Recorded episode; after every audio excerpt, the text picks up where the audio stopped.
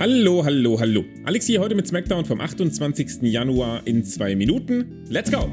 Charlotte Flair begrüßt uns bei der Show, um uns in ihre Pläne für den Royal Rumble einzuweihen, die immer noch vor allem eins vorsehen: Gewinnen. Der obligatorische Reigen an Frauen, die dazu eine andere Meinung haben, wird von Sasha Banks abgeschlossen und wir zeigen nochmal, was mit übers oberste Ringseil eigentlich gemeint ist.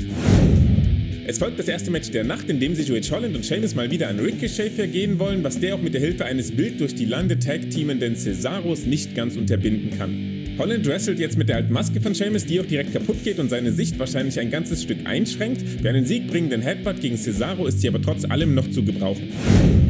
Dann haben Sonja Deville und Naomi endlich ihr lang erwartetes Singles-Match und Naomi hat sogar Glück, denn sie hat einen Ringrichter abbekommen, der sich nur ein kleines bisschen einschüchtern lässt.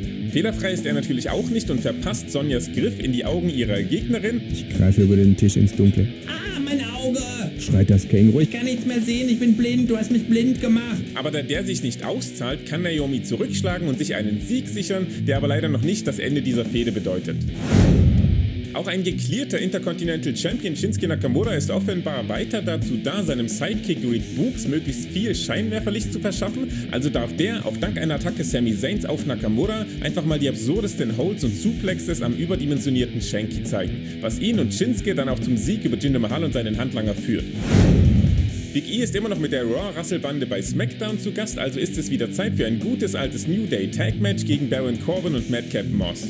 Leider gibt es aber auch darüber gar nicht so viel zu berichten, also halte ich mich kurz, sage New Day gewinnt und wir gehen zum Main Event. Darin stehen sich Seth Rollins und Roman Reigns gegenüber. Der besser angezogene von beiden versucht, den Familienoberhauptvogel zu triggern, indem er ihn an das Ende des Shields erinnert, was auch funktioniert und aus Roman herauskitzelt, dass der Hass immer noch in ihm brodelt. Dein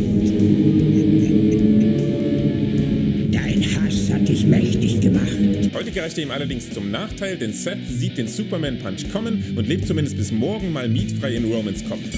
Und das war SmackDown in zwei Minuten. Ich glaube inzwischen verstanden zu haben, was die Strategie der WWE für den Royal Rumble ist. Ich denke, sie sind besorgt um ihre alternde Zuschauerschaft und haben sich entschieden, vor dem aufregendsten Pay-Per-View des Jahres nicht noch für weitere Adrenalinschübe zu sorgen, damit morgen das marode amerikanische Gesundheitssystem nicht überlastet wird. Vielleicht haben sie aber auch einfach nur vergessen, wie man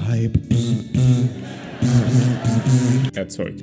Zumindest das Roman Seth Segment hat mich abgeholt und uns in eine gute Ausgangssituation für ihr Match morgen gebracht und ich muss auch festhalten, dass mich alle zwischen Hype Packages versteckten Matches heute ziemlich gut unterhalten haben. Und damit bedanke ich mich für die Aufmerksamkeit. Haut in die Kommentare, ob der Bezug zum Shield für euch noch zieht. Lasst außerdem ein Like da und abonniert den Kanal, wenn ihr Bock darauf habt. Später kommt dann noch die volle Review, hört auch da gern mal rein. Und wir hören uns dann schon morgen Abend wieder zum Royal Rumble. Bis dahin, macht's gut!